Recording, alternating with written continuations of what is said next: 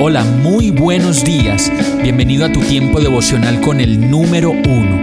Qué alegría saludarte con la certeza de que Dios está obrando en tu vida su perfecta y buena voluntad, ya sea porque estás aprendiendo de un momento difícil o porque estás disfrutando de su amor a plenitud con paz y tranquilidad.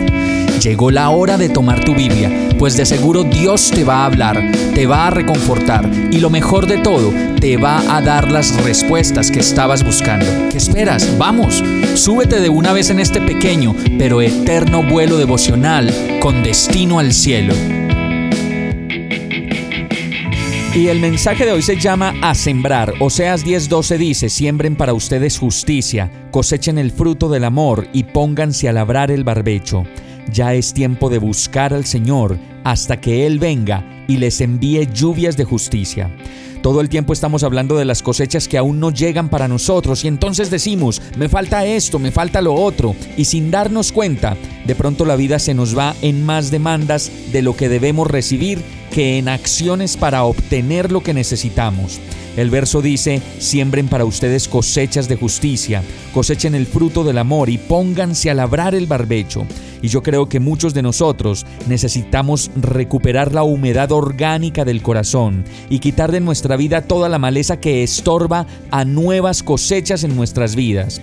De pronto, algunas de esas malezas que vienen de vez en cuando a nuestra vida se han vuelto espinos y ramas secas que debemos dejar que Dios las corte para que podamos florecer de nuevo.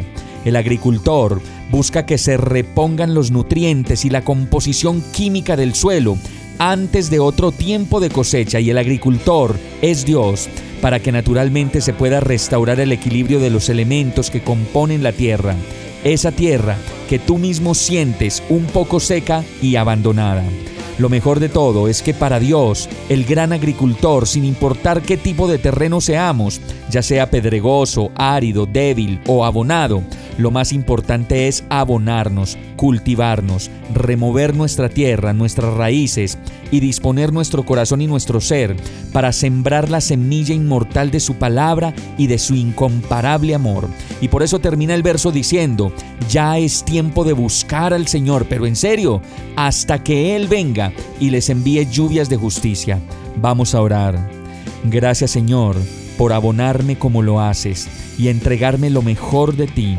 Hoy decido podar el jardín de mi inseguridad y cortar las ramas secas de la incredulidad, la falta de perdón, la inconformidad y toda la duda. Decido buscarte, enamorarme más de ti y hacer de mi vida un nuevo jardín. Y todo esto te lo pido en el nombre de Jesús. Amén. Hemos llegado al final de este tiempo con el número uno no te detengas, sigue meditando durante todo tu día en Dios, descansa en Él, suelta los remos y déjate llevar por el viento suave y apacible de su Santo Espíritu. Solo compártelo con quien lo necesite y ames. Hoy, de la mano de Dios, todo será un gran día.